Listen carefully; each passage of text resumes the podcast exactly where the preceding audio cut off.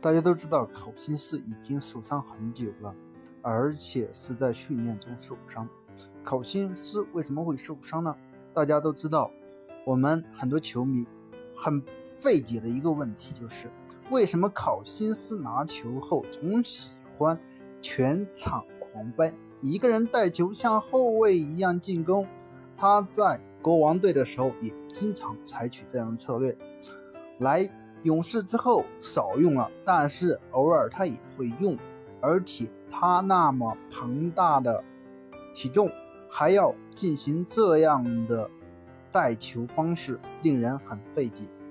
考辛斯真是一个可怜的人，上个赛季加盟勇士是大幅度降薪，现在又报销了，所以说考辛斯，我觉得复出的几率真的很低很低。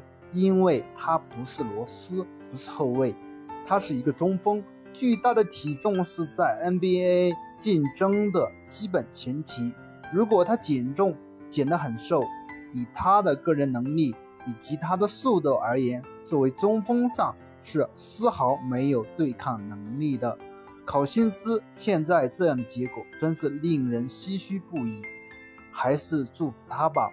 祝考辛斯可以在生意场上做得风生水起，NBA 真的要说再见了。